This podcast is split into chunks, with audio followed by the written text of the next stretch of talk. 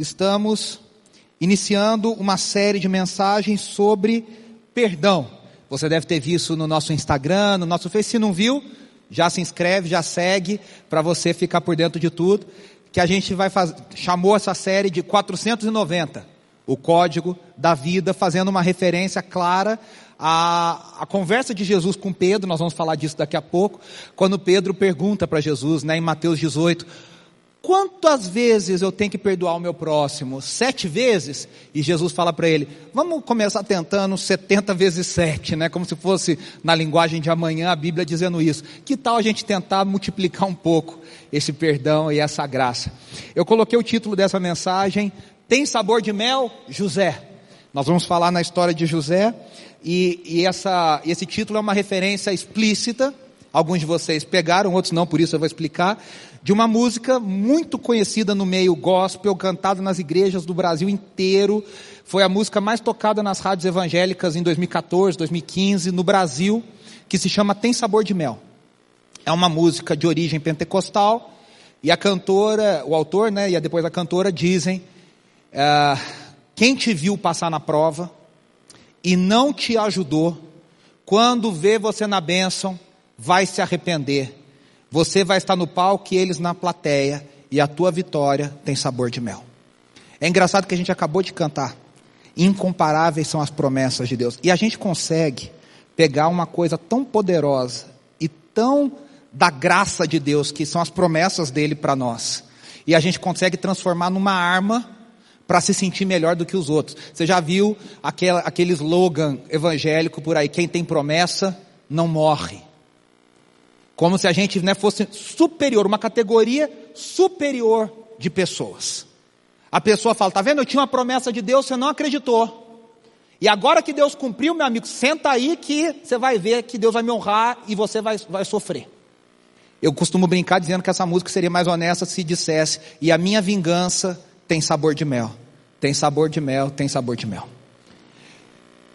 Perdão é, na verdade, a grande marca distintiva do cristianismo. O que marca distintivamente os seguidores de Jesus, aquele rabi que nós nas últimas semanas temos visto, que surgiu pregando ali na Galiléia e depois vai para Jerusalém no final do seu ministério, pregando umas coisas engraçadas, diferentes e fazendo sinais e maravilhas. Esse cara que, que Gamaliel fala para os sacerdotes: olha, gente, se for de Deus, se não for de Deus, isso aí vai cair como já caiu tantas outras vezes, mas se for de Deus é melhor a gente não botar a mão, porque ninguém quer mexer com Deus. Esse rabi, esse, esse professor, ensinou coisas tão poderosas, mas a marca mais poderosa dos seus ensinamentos, o coração do seu ensinamento, é a marca do perdão. Sabe por quê? Porque a nossa natureza humana pede por vingança.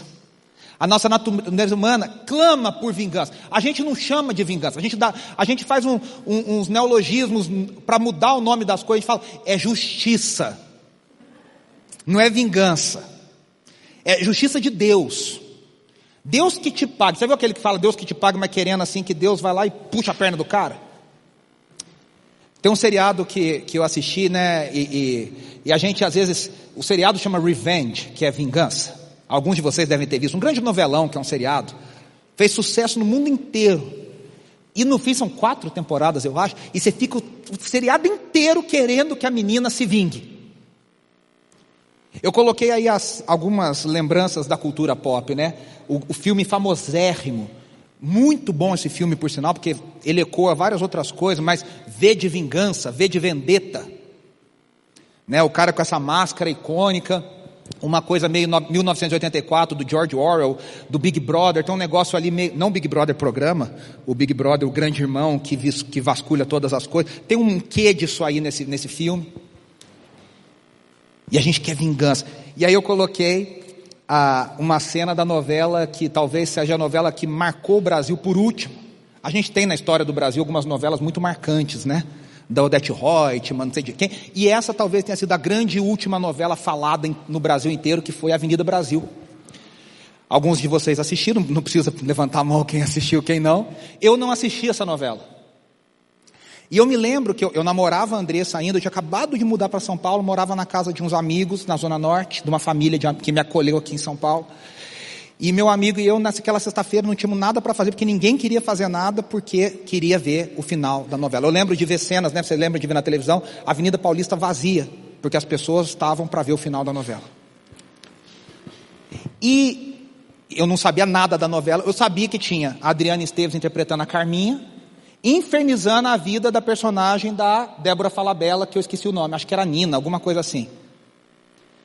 E todo mundo queria ver aquele final clássico de novela. Ela vai ficar louca, ela vai ser atropelada, ela vai levar um tiro, ela vai ser presa, porque a gente quer isso. A gente quer que os vilões se deem mal. A gente quer que as pessoas paguem o preço da justiça. E qual não foi a surpresa de milhões de telespectadores pelo Brasil? Quando no final dessa novela, o autor não faz nada disso com a Carminha. Ele faz a personagem da Débora Falabella perdoar a personagem Carminha. E todo mundo fica. Olha, olha o que escreveu um psicólogo, que eu, eu acho que ele não é cristão. Eu achei um artigo dele na internet. Olha o que ele diz. Ele se chama Rossandro Klinger. Poucas vezes o final de uma novela revelou tantas matizes da complexa teia das relações humanas, com traumas, quedas e superação. E apesar das já esperadas cenas cômicas e românticas, os enredos previsíveis de casamento que todo final de novela tem, foram as magistrais cenas de perdão que substituíram os risos pelo silêncio dos telespectadores. Muitos dos quais com os olhos marejados, ao constatar a força incomparável desse sentimento. Pois o amai os vossos inimigos não é uma proposta para os tolos e para os fracos mas para os fortes e lúcidos, que superam a visão infantil de um mundo maniqueísta. A visão maniqueísta de mundo diz que existem duas forças igualmente opostas que vivem lutando entre si, o bem e o mal. Aquela coisa meio de cavaleiro do zodíaco, ah, que sai um raiozinho vermelho do olho de um, um raiozinho azul do outro, e eles ficam se enfrentando, como se Deus e o diabo fossem forças iguais, lutando pelo mundo.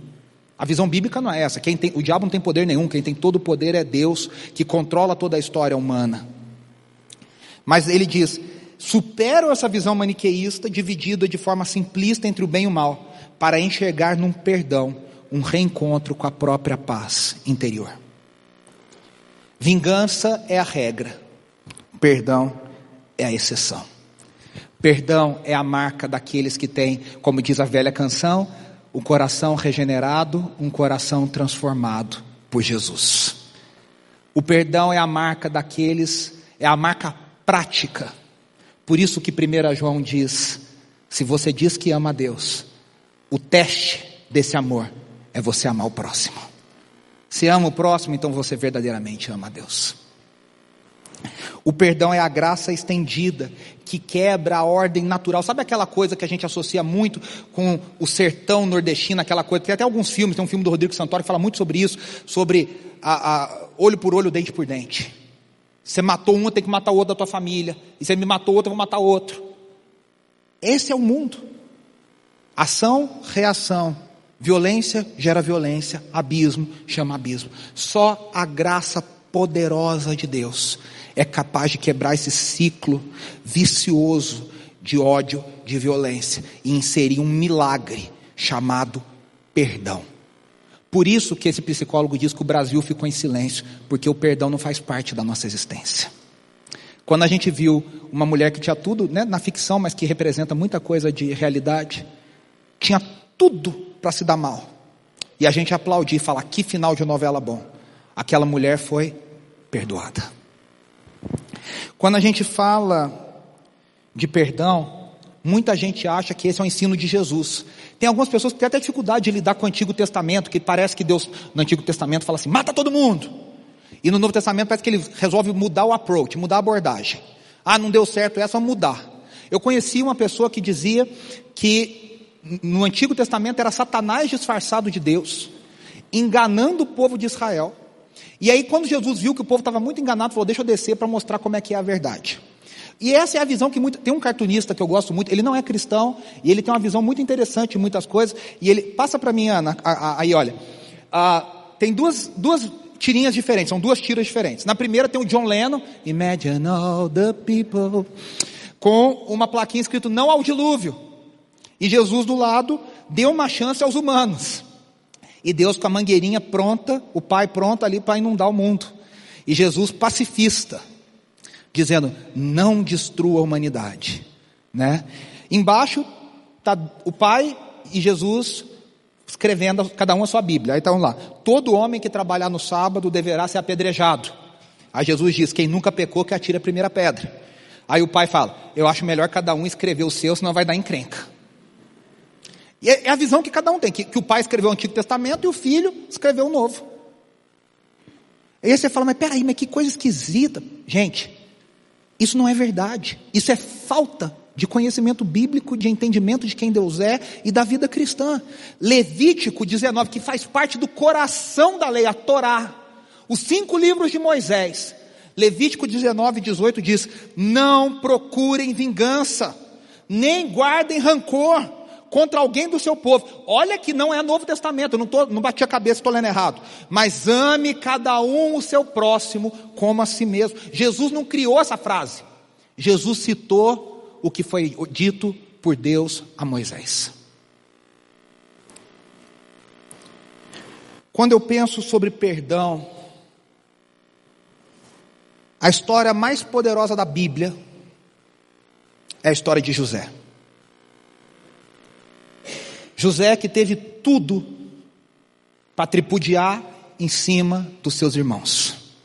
José que Deus preparou um prato e falou assim: "Ah, agora Deus". E a gente vai ver essa história, o finalzinho da história. Se vocês puderem ler comigo ou abrir aí no seu celular, abrir a sua Bíblia se você quiser, não estiver conseguindo enxergar. Gênesis 50, o último capítulo do livro de Gênesis, que conta a história dos Toledotes, né, das aliança de Deus com seu povo, com a humanidade com seu povo a partir de Abraão, chama Abraão e a partir dele cria um povo. E a aliança, a história da, da redenção caminha por Abraão, passa por Isaac, focaliza muito Jacó, que também é uma história de redenção e perdão e reconciliação de um cara que tinha tudo para dar errado e no final Deus escolheu trabalhar na vida desse cara. E depois dos seus doze filhos, focalizando principalmente é, José. Vamos ler aqui. E a gente retoma a história de José. Gênesis 50, 14. Depois de sepultar seu pai, José voltou ao Egito com seus irmãos e com todos os demais que o tinham acompanhado.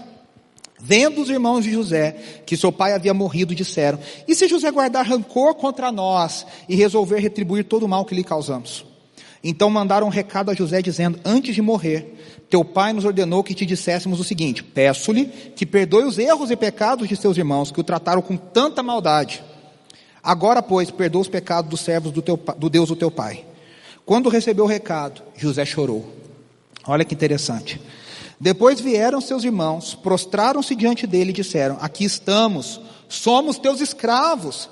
José, porém, lhes disse: Não tenham medo, estaria eu no lugar de Deus. Vocês planejaram o mal contra mim, mas Deus o tornou em bem, para que hoje fosse preservada a vida de muitos. Por isso não tenham medo, eu sustentarei vocês e seus filhos. E assim os tranquilizou e lhes falou amavelmente. José permaneceu no Egito com toda a família de seu pai. Viveu 110 anos e viu a terceira geração dos filhos de Efraim. Além disso, recebeu como seus filhos, recebeu como seus os filhos de Maquir, filho de Manassés. Antes de morrer, José disse a seus irmãos: Estou à beira da morte, mas Deus certamente virá em auxílio de vocês e os tirará dessa terra, levando-os para a terra que prometeu com juramento a Abraão, a Isaac e a Jacó. Vamos fazer uma recapitulação rápida da história de José. Eu acabei de falar, Deus escolheu Abraão, deu um filho para esse homem que não podia ter filhos, chamado Isaac. Isaac teve como filhos, dois filhos, Isaú e Jacó. Teoricamente a promessa seria para Esaú, que era o primogênito. Deus inverte a ordem. Isso é tratado por Paulo em Romanos 9, eu não vou entrar aqui. Jacó é o escolhido por Deus. Depois de enganador, Deus o transforma em príncipe de Deus, Israel. Jacó teve duas mulheres. Meu pai, se estivesse aqui, brincaria dizendo que Jacó era analfabeto, porque ele amava Raquel e não Lia. E ele casou primeiro com Lia, obrigado, enganado. Depois trabalhou mais sete anos para ter Raquel. Raquel era o amor da sua vida, só que Raquel não engravidava. Deus resolveu, na sua providência, dar filhos a Lia, que era teoricamente a desprezada. Lia teve dez filhos, ali né, da, da, da, de Jacó. Dez filhos não vieram de Raquel. E Deus se lembra de Raquel, e Raquel engravida e dá à luz a José, e depois a Benjamim. José é o primogênito da mulher que Jacó verdadeiramente ama. Ele se torna o filho favorito de Jacó. E Jacó, pelo jeito, não escondia isso de ninguém. E José, por sua vez, também gostava da história. Era aquele irmão chato, como a maioria dos irmãos, que chegava no café da manhã e falava assim: Gente, então, eu tive um sonho. Ah, é? Que sonho você teve? Todos vocês estavam prostrados me adorando. E não eram só vocês, não, o papai e a mamãe também estavam. Eu sou o maior de vocês, eu sou o melhor de vocês. Eu estava ouvindo ontem um estudo sobre José e, e, e, do Tim Keller, até vou citar ele, pastor Tim Keller, escritor, comentarista, vai estar no Brasil daqui a duas semanas, uma das maiores autoridades no mundo hoje ah, na fé cristã protestante evangélica. E ele dizia, ele diz que a gente imagina, né, tem até um musical do Andrew Lloyd Webber, do José e a sua capa multicolorida, já foi feito aqui em São Paulo algumas vezes. Ele diz que provavelmente é uma tradução errada, isso aí que diz que era um, uma, uma veste muito ornamentada, era muito chique, mas José tinha uma capa que ele fala, tá vendo, olha, eu sou o favorito do papai. Ele era um chato. O que, que acontece? Um dia os irmãos se cansam dele, ele vai até os irmãos no campo, os irmãos decidem matá-lo. E aí um dos seus irmãos diz: Não, não, matar é muito. Estava passando uma caravana de mercadores, falaram: Vamos vender ele. E venderam ele por 20 moedas de prata. E ele foi levado ao Egito como escravo. Para o pai, eles disseram: Veio um, um animal e destroçou José. Morreu. Jacó pranteou, lamentou e a vida seguiu. José foi para o Egito, serviu como escravo, foi levado para a casa de Potifar, um comandante de Faraó, começou a crescer, crescer porque ele tinha sabedoria de Deus, ele tinha honestidade, ele tinha lealdade. A mulher de Potifar desejou ele de forma indevida, ele negou, a mulher mentiu, ele ficou como o, o bandido da história, foi jogado na prisão. Veja, a história de José é traição em cima de traição, mal em cima de mal. Foi jogado na prisão, na prisão ele só ajuda as pessoas. Ele é enganado de novo dentro da prisão. Um cara fala: Ah, não, vou lembrar de você. E não lembra. Deixa que eu mando o presente depois. Não manda. E aí, por final, ele é chamado diante de Faraó para interpretar um, um, sonho de Faraó. E ele diz: esse sonho fala que virão sete anos de muita fome sobre o Egito e sobre a terra.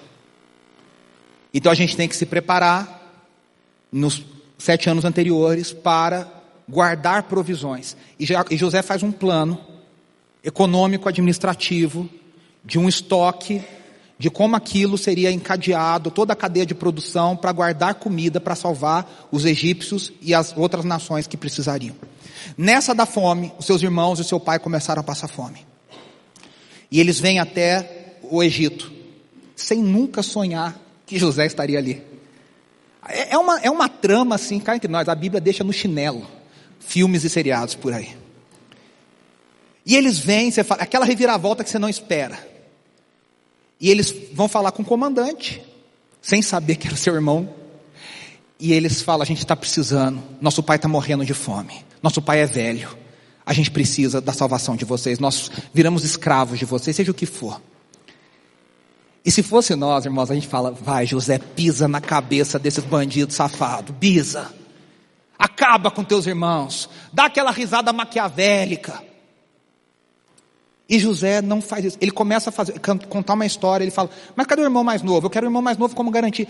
Dizem os comentaristas bíblicos, gente que estuda o texto no original, que escreve, como o Saião, que comenta a Bíblia, que escreve, que, que tem muito conhecimento, que toda essa história durou dois anos.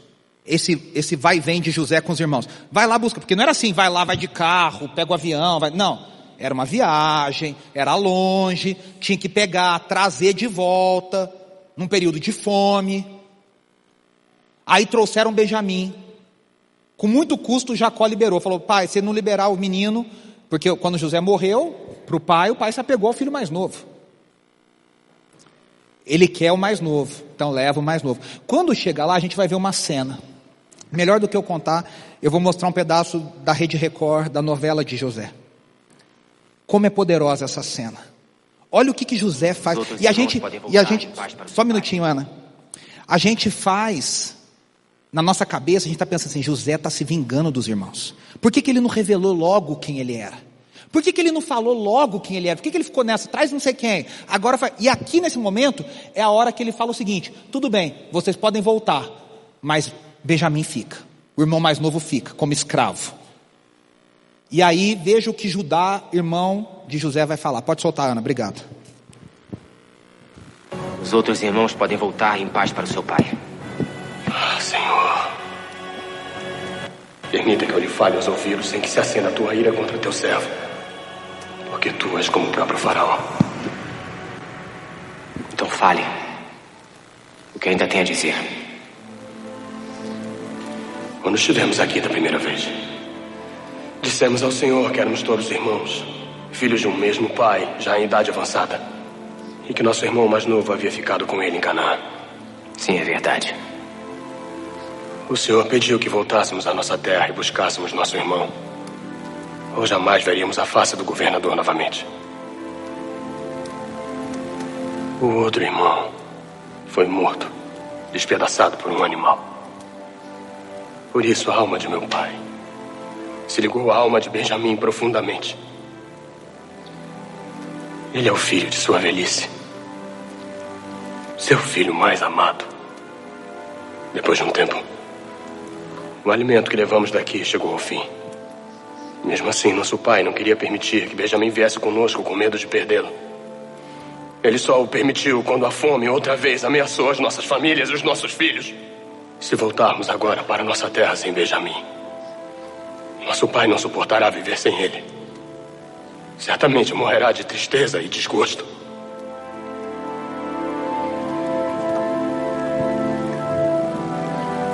Por isso eu lhe imploro, Senhor.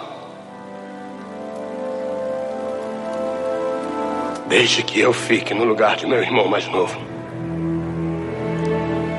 Fiquei por fiador pela vida de Benjamin diante de meu pai. Jurei que se eu não levasse de volta comigo, que a culpa poderia recair sobre mim. Deixe que meu irmão volte com os outros. Do contrário, como poderia eu mesmo voltar para meu pai? Que eu fique como escravo no lugar de Benjamin. E não vejo o mal que cairá sobre meu pai, se ele não for.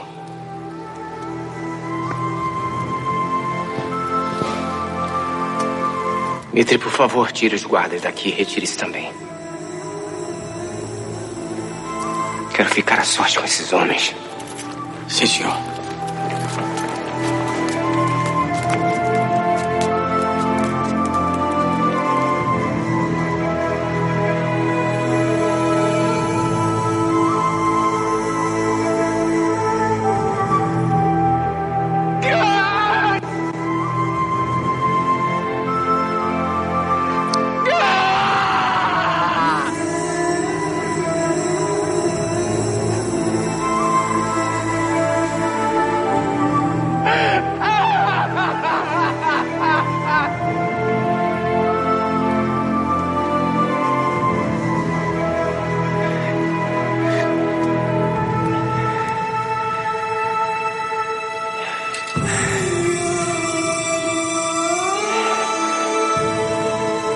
Eu sou o irmão que vocês queriam matar.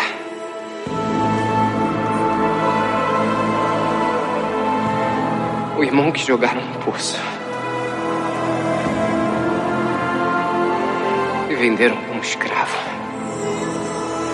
O irmão que nosso pai pensa ter sido despedaçado por um animal.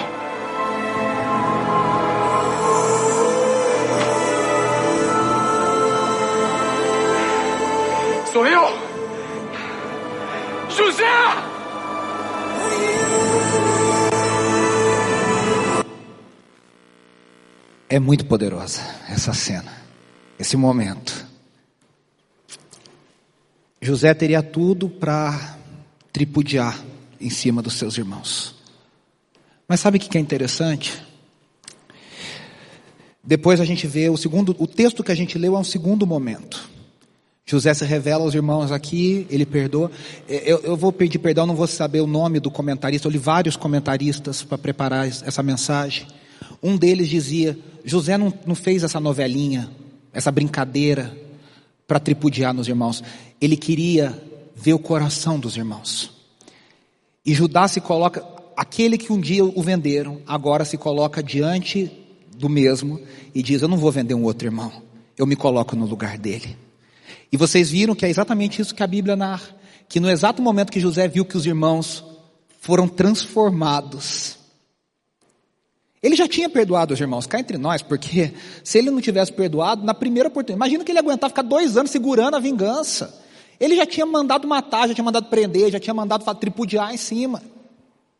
Ele só fez o que fez porque ele queria dar uma chance para os irmãos mostrarem que haviam sido transformados. E Judá diz: A gente não vai voltar sem Benjamim, eu fico no lugar dele. E aí José então se desmascara diante dos irmãos e diz: Sou eu. Eles ficam, depois eles trazem José, Jacó, Jacó já era velho. Jacó vem viver com eles no Egito, reencontra José numa cena emocionante também, da, da narrativa bíblica, não da novela. E Jacó morre. E quando Jacó morre, os irmãos têm uma recaída. E eles falam: e agora? Nosso pai morreu, será que José estava esperando nosso pai morrer para falar: bom, agora que nosso pai morreu, eu vou tratar vocês do jeito que vocês merecem? E eles inventam uma mentira. E eles inventam um diálogo que não existiu. Olha, nosso pai mandou você tratar a gente com amor, depois que ele morresse. E José chora. A Bíblia diz, a gente acabou de ler que José chora. Porque ele fala, vocês não entenderam ainda. E aí José nos ensina quatro coisas sobre perdão. A primeira delas, José não se coloca no lugar de Deus. No versículo 19 ele diz: Acaso estou eu no lugar de Deus? Meus irmãos, esta é uma pergunta poderosa. José entendeu. José entendeu que quem não perdoa se coloca num lugar que só Deus pode estar. Quem conhece o coração das pessoas? Eu e você? Quem conhece todas as circunstâncias envolvidas em cada ato, em cada decisão, em cada momento do universo? Eu e você? Não. Quem consegue julgar o profundo das intenções humanas? Eu e você? Não. E como eu e você achamos que nós temos a capacidade de julgar quem merece e quem não merece perdão, quem merece e quem não merece justiça, quem é bom e quem é mal. A gente não consegue nem descobrir num filme que existe hoje, como tem vários aí, quem que é o bandido, quem que é o mocinho. Você começa achando que é um, termina vendo que é outro. Como eu e você achamos que a gente pode sentar no lugar de Deus e dizer, esse merece, esse não merece, esse eu perdoo, esse eu não perdoo, esse aqui vai pagar, porque merece isso, isso. Nós não estamos nesse lugar. Quando, eu, quando eu, eu, eu, estudava isso, eu pensei muito na história da cabana, que é uma história que tem um monte de problema, um monte de coisa boa. Creio que muitos leram, ouviram o filme. O filme é muito melhor do que o livro. Eu tenho uma palavra aqui na IBNU em 2016, acho, se você quiser procurar no nosso canal, que eu falo sobre a cabana. E é um pai que perde uma criança pequena, tragicamente assassinado por um louco. E esse pai nunca mais perdoa a Deus. Ele não perdoa ele não perdoa Deus. Meus irmãos, chega uma hora que tem no filme a Alice Braga, atriz brasileira, ela, ela faz a personagem chamada Sabedoria. E ela chega para esse pai e ela fala: senta nesse banco, nessa cadeira. E ele fala: que cadeira é essa? Ele fala, ela fala: é a cadeira de Deus. E você vai julgar Deus. Ele fala: você está louca? Eu não posso julgar Deus. Ela diz: você faz isso todos os dias. José entendeu que se ele não perdoasse os seus irmãos, ele estaria no lugar de Deus, decidindo quem deve viver, quem deve morrer, o que deve acontecer. Essa semana eu estava lendo um livro de um, prêmio Nobel da Paz, Desmond Tutu, que foi um grande, ele é ainda, ele é vivo, uh, um cara que trabalhou na, na questão do apartheid na África do Sul um bispo anglicano que trabalhou muito junto com Mandela, com o pessoal na, na África do Sul. E o Desmond Tutu conta uma história de uma, um julgamento que ele estava de uma família que teve o pai brutalmente assassinado por forças opressoras na África do Sul. E a filha estava sentada no banco dos réus, ali das testemunhas, desculpa, contando os horrores que ela lembra com oito anos de ver os soldados fazendo com seu pai. E ela disse: Eu me lembro que eles cortaram a mão do meu pai. E eu lembro que eles batiam nos meus, no meu pai. E eles mataram o meu pai na nossa frente. E ela fala assim: Eu queria saber quem fez isso, porque a gente nunca soube quem fez isso. O nome. E aí ele achou que aquilo ali fosse um sentimento de vingança. E ele falou que para destruir ele, aquela menina disse, já com seus 30 anos, a gente nunca soube qual é o nome da pessoa que a gente deveria perdoar. O perdão nos liberta de sermos Deus na vida das pessoas. Quem somos nós para decidir alguma coisa? O Tim Keller tem uma pregação sobre isso que é destruidora, infelizmente só tem em inglês. E ele diz: Sabe qual é o jeito mais rápido de ser parecido com Satanás? Querer ser Deus.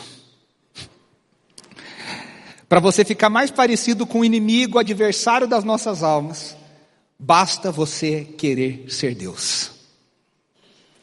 Ele fala: você quer ser parecido com Deus verdadeiramente? Não ser Deus, ser parecido com Deus. Morra para você. Abra mão, perdoe, ame, seja o menor.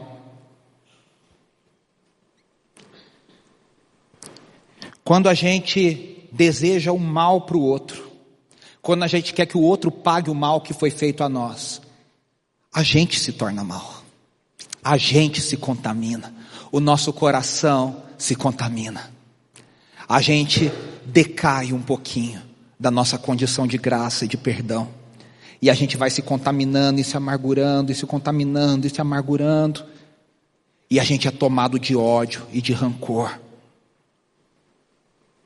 E a gente se coloca no lugar de Deus para dizer quem merece, quem não merece, quem pode, quem não pode. O perdão é a graça de Deus, não compete a nós, o nosso papel é perdoar. Essa é a marca dos nascidos de novo. Eu me lembro de Davi.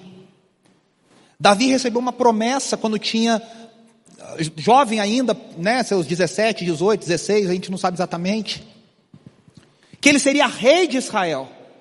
E aí imediatamente ele é levado para o palácio do rei Saul, e ele pensa, rapaz, esse profeta Samuel é quente. Ele fala, sabe aquele que esse cara armando coquinho, ora, acontece. Rapaz, funciona. Já, eu era um nada, estava levando queijo, como diz o Saião, já, já era mineiro, né? Estava levando queijo para os meus irmãos, e de repente tudo no palácio do rei. E de repente tudo que parecia as mil maravilhas, tudo errado. E Davi vira um fugitivo por quase 20 anos, fugindo de caverna em caverna pelo deserto, sendo acusado de tudo, mentiroso, enganador, tudo que ele não fez, Saúl dizia que ele fazia. Por inveja, e um dia Davi estava numa caverna com seus soldados e Saul entra para fazer o número dois, que é o que a Bíblia diz. E os soldados sussurram para Davi: Deus está entregando o teu inimigo na tua mão. Irmãos, irmãos, se fosse eu, se fosse você, eu tenho certeza, a gente falaria: Aleluia, incomparáveis. E enfiar a faca em Saul, enfiar a espada em Saul. A promessa demora, mas não tarda. Quem tem promessa não morre. Pá! Saul fala: Você está louco? Eu não sou Deus. Quem vai tratar com, com Saul é Deus. Ele é um ungido do Senhor. Ai de mim se eu estender a mão sobre ele. José fez a mesma coisa. Quem vai tratar com os meus irmãos? Não sei. É Deus. Isso fica claro na bênção que Jacó entrega para cada filho. E Jacó fala: Olha, Deus vai fazer isso, Deus vai fazer aquilo. Vai fazer... José percebe: Ufa, não sou Deus. Estou liberto desse fardo. Vamos tirar esse fardo das nossas costas.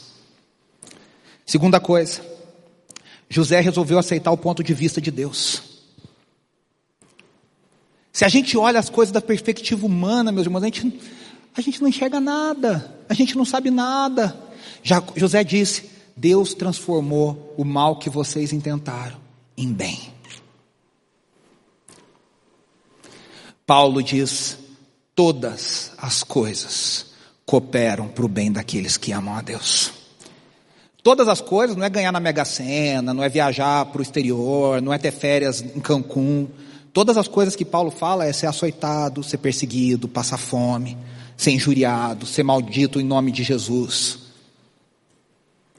E ele diz: todas as coisas cooperam para o bem daqueles que amam a Deus. Quando a gente olha da perspectiva, sabe o que, que acontece? Sabe o que, que ser vendido para o Egito? Sabe o que, que ser enganado, ser colocado na prisão, transformou José? De um menino mimado, num cara que governava o maior império do mundo naquela época, que era gracioso, misericordioso e cabeça e sábio. Deus pega um Davi, que era um menino bobo, talvez, e Deus transforma no maior rei da história de Israel, como? Na história do deserto. Deus pega Moisés, que se achava o cara, e fala: Deus quer salvar o povo, vai lá e mata o egípcio do jeito dele. 40 anos depois, esse mesmo cara fala assim: Eu não sei nem falar, porque aprenderam na escola de Deus que o sofrimento, a injúria, a traição, o deserto, a solidão nos transforma em Deus quer que a gente, em quem Deus quer que a gente seja. Deus quer transformar você de uma pessoa mimada numa pessoa que sabe amar o próximo. De uma pessoa mimimi numa pessoa que sabe ser perseguida no nome de Jesus. Desculpa, a gente vive hoje muito a nossa vida cristã mimando crentes, dando uma madeirinha, falando, tadinho, cuidado, calma. Quando na verdade a gente precisava corroborar o trabalho de Deus dizendo, bate, faz eu sofrer, Faz, eu, eu suporto porque eu quero ser mais parecido com Jesus. Jesus não teve um dia de sossego. Tentado em todas as coisas, injuriado, mal falado. Você já pensou? Eu não sei você, eu leio as cenas da paixão de Cristo. E os caras falando mentira, a impressão que a vontade é gritar e falar: Jesus, fala alguma coisa, mano, grita. E Jesus fica quieto. A gente não consegue levar um comentário torto no Facebook, já responde lá, os dedinhos já queimam. É, mas e você, não sei o que lá, bloqueia, pum. A gente tem que olhar as coisas da perspectiva de Deus. A gente não consegue olhar da perspectiva de Deus para o futuro. A gente olha, consegue olhar, talvez, olhar para o passado e falar: entendi o que, que aconteceu. Eu, eu, acho que a gente tem uma síndrome de falar assim, ah, na glória eu vou entender isso. Desculpa, eu acho que Deus não tem a menor necessidade de dar explicação para a gente de nada. Desculpa acabar com seu mundo de Bob. Vamos olhar para a nossa vida na perspectiva. E a gente não tem como, a gente tem que confiar. A gente tem que aprender a entregar. A gente tem que aprender a andar por fé. Aí sim a gente diz: todas as coisas eu posso naquele que me fortalece. Dias bons, dias ruins, quando falam bem de mim, quando botam um coraçãozinho na minha foto no Instagram, quando fala fofa, fofo, mas quando mentem contra mim no meu trabalho, quando falam mentiras para mim, para o meu professor. Quando um irmão inventa uma mentira para levar herança melhor que você na sua família. Eu me lembro do filme Benjamin Button, o curioso caso de Benjamin Button com Brad Pitt, que tem uma hora que a, eu não quero dar spoiler, mas já dando, né? Acontece uma situação com, com a mulher dele. Se eu não me engano, aqui é a Emma Thompson, talvez, não sei, não estou vendo direito. E ele fala: e se eu tivesse acordado 30 segundos depois? E se eu tivesse não sei o que lá? E se eu tivesse. Você já parou para pensar que a nossa vida é feita de milhões? Um dia nosso é feito de milhões de possibilidades de si. E se você não tivesse atravessado a faixa naquele momento, se você não tivesse pegado aquele ônibus, e se você não tivesse entrado naquele metrô, e se você não tivesse feito isso, se você não tivesse feito aquilo. Já pensou? Eu, eu me lembro de uma tragédia que aconteceu que caiu um viaduto num carro e matou uma, uma advogada aqui em São Paulo. É, cinco segundos salvariam a vida daquela mulher. Antes ou depois, mas calhou dela estar bem embaixo daquele viaduto na hora que o viaduto caiu. E se a gente não controla a nossa vida? A gente tem que confiar em Deus e por isso a gente precisa aprender a perdoar e amar. Terceira coisa, José estendeu amor. Ele diz: Deus preparou tudo isso para que vocês não morressem de fome, para que muitas pessoas não morressem de fome. Deus fez eu sofrer, mas o meu sofrimento redundou em salvação para muitos. Isso é a visão de Deus. Isso é estender amor. Não virar aquela pessoa que fala, mas não se esqueça, hein, você me vendeu. E eu te perdoei. Tem gente que, taca, que brinca com, com perdão, taca na cara perdão. Ó, oh, te perdoei, não esquece disso. Olha, eu te perdoei, hein? Estender amor, graça. Isso não significa, eu gosto muito de uma frase da Joyce Meyer que diz: não significa que você tem que ficar perto de pessoas tóxicas que vão te machucar vez após vez. Perdoar não significa abraçar todo mundo da mesma forma e ficar tudo igual. Mas significa amar, estender graça, misericórdia. Ainda que você não queira mais um tipo de relação que vai te ferir de novo. Mas você não quer o mal da pessoa. Você, quer, você ora pelo bem, você trabalha pelo bem. O que te compete, né? Tem gente que fica esperando a primeira oportunidade para falar mal, a primeira oportunidade para minar, a primeira oportunidade para derrubar. Meus irmãos, não cabe a nós. E José entendeu isso, porque ele entendeu que ele fazia parte de um plano muito maior de redenção. E a gente encerra aqui com ele dizendo: um dia Deus vai cumprir a promessa feita ao nosso avô, bisavô, Abraão, e vai tirar a gente dessa terra e vai dar a terra prometida. Tanto que Moisés, se você já leu o Êxodo, eu vou dar um spoiler da leitura da história. A primeira coisa que Moisés faz quando sai do Egito é levar os ossos de José. E ele leva José e enterra os ossos de José na terra prometida a Abraão. Só que a terra prometida a Abraão não era o final de todas as coisas. Ela apontava para uma coisa muito maior chamada Deus entre nós, Emanuel, Jesus Cristo, o Messias. Os estudiosos apontam muitas similaridades entre José e Jesus. José foi traído, Jesus foi traído. José foi vendido por moedas de prata, Jesus foi vendido por moedas de prata. José foi para o Egito, Jesus foi tentado no Egito. Foi, foi para o Egito. Jesus, José foi tentado no deserto, é, em todas as coisas. Jesus foi tentado em todas as coisas no deserto. A gente vai vendo as similaridades entre José e Jesus. José aponta para um perdão e para uma graça imerecida que seria cumprida em Jesus. Agora, olha que interessante, eu conversei com o Saião sobre isso, perguntei se era muita doideira da minha cabeça, ele disse que não. Eu li um outro autor chamado N.T. Wright, um teólogo anglicano incrível, que também fala sobre isso. Conversei com um amigo meu chamado Victor Fontana, tem um, um canal no YouTube muito bacana, um cara é monstro, meu amigo, um abraço para ele inclusive. Uh, olha que interessante, os judeus eram instruídos a descansar no sétimo dia. A cada sete anos, eles foram instruídos a descansar a terra, não trabalhar na terra, chamado ano sabático. Só que tinha uma lei, Levítico 25 fala do chamado jubileu, que era o quê? Sete ciclos de sete anos, que dariam 49 anos. No quinquagésimo, após um ano sabático, era instruído, instituído o ano do jubileu. O que, que era o ano do jubileu? As dívidas eram perdoadas Claro, tinha um cálculo ali, né? Você não faz a dívida com 49 e perdoa com 50. Tinha um cálculo, mas eram onde dívidas eram perdoadas, escravos eram libertos e as terras que eram vendidas eram devolvidas para os seus donos originais.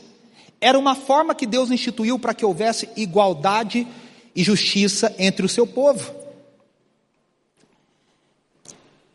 A gente vê o povo na terra prometida, a gente sabe que nos juízes tem altos e baixos, vem Davi, depois vem Salomão, depois vem Roboão, e a coisa vai decaindo, decaindo, o povo é levado para o exílio na Babilônia. E as promessas de Deus pariam, não pareciam não fazer sentido. Deus levanta um homem chamado Daniel, também parecido com José na sabedoria, trabalhando para o governo. E Daniel tem uma visão. E Daniel vê 70 semanas. E a gente interpreta 70 semanas como 70 vezes sete anos. Uma semana são sete anos. 70 vezes sete anos dá 490. Lembre-se, 70 vezes sete.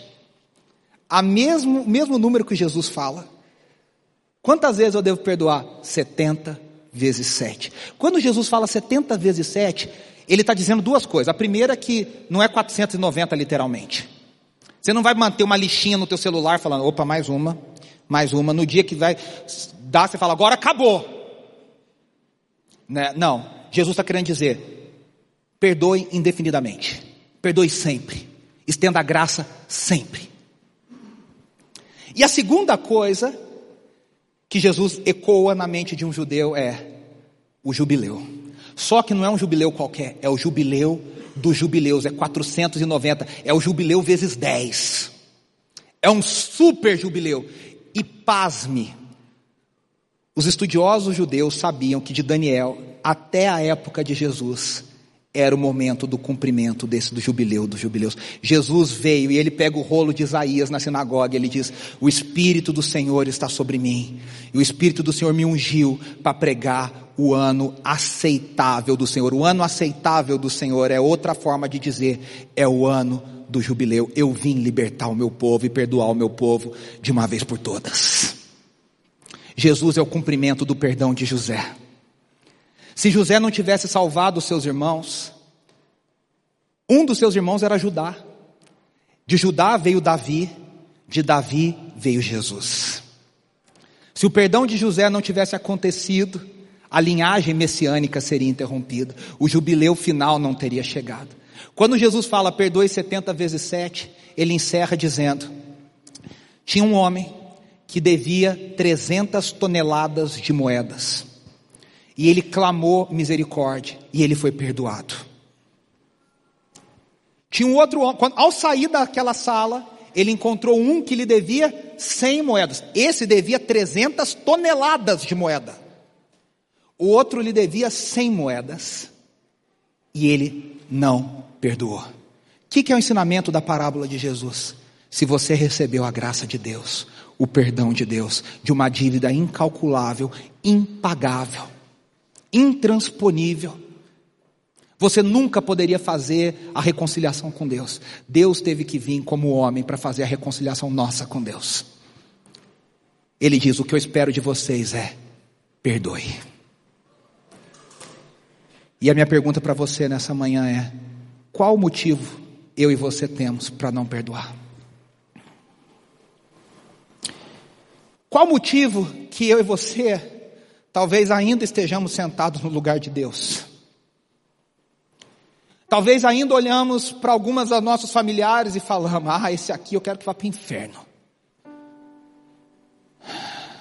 Esse aqui eu quero ver pegar fogo. Esse aqui eu quero ver quando eu estiver no palco ele na plateia, eu exaltado ele humilhado. Porque incomparáveis são as promessas. A gente distorce.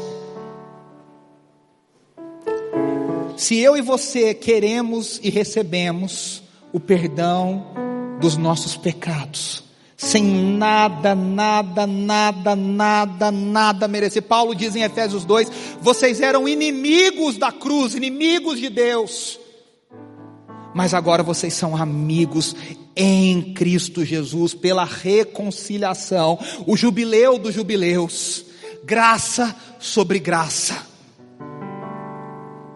Meus irmãos, que mesquinharia nossa não estender graça sobre uma ofensa de uma pessoa que talvez tenha sido tão magoada na vida que você não sabe. De uma pessoa que talvez tenha uma história tão triste que você não sabe. De um colega no trabalho que inferniza a sua vida, mas você não sabe o que está por trás do coração dele. E tudo que a gente tem que pedir é: Senhor, fica com a vingança para o Senhor. Eu quero amar e quero perdoar me faz mais parecido com Jesus. Que a minha vida, como a vida de José, aponte para Jesus. Vamos orar? Feche os seus olhos. Senhor, nessa manhã, transforma o nosso coração. Nessa manhã, lembre o nosso coração de que nós precisamos receber do Senhor que nós já recebemos do Senhor graça sobre graça, amor sobre amor, e que o Senhor nos ajude, nos fortaleça a amar o nosso próximo, amar o nosso esposo, a nossa esposa, o nosso filho, o nosso pai, a nossa mãe, nossos irmãos, nossos tios, nosso colega de trabalho, nosso colega de faculdade, que vão pisar no nosso calo, que vão falar mentiras, que vão inventar, inventar fofoca, mas isso não nos compete, está nas tuas mãos. Nos dê a graça para perdoar sete vezes sete, setenta vezes sete, porque nós já fomos perdoados no jubileu dos jubileus, na graça sobre graça, no Emanuel entre nós, Deus conosco, Jesus Cristo Nazareno, filho de Davi, o filho do homem, Deus entre nós, o José perfeito, que nunca pecou e foi crucificado por nossos pecados. Que a gente tenha a graça do Senhor de perdoar, de amar, de amar. Nos fortalece, Senhor, em nome de Jesus. Amém. Você foi abençoado por este vídeo, por esta mensagem? Inscreva-se no canal, aperte o sininho e você ficará sabendo das novas mensagens e reflexões da IBNU.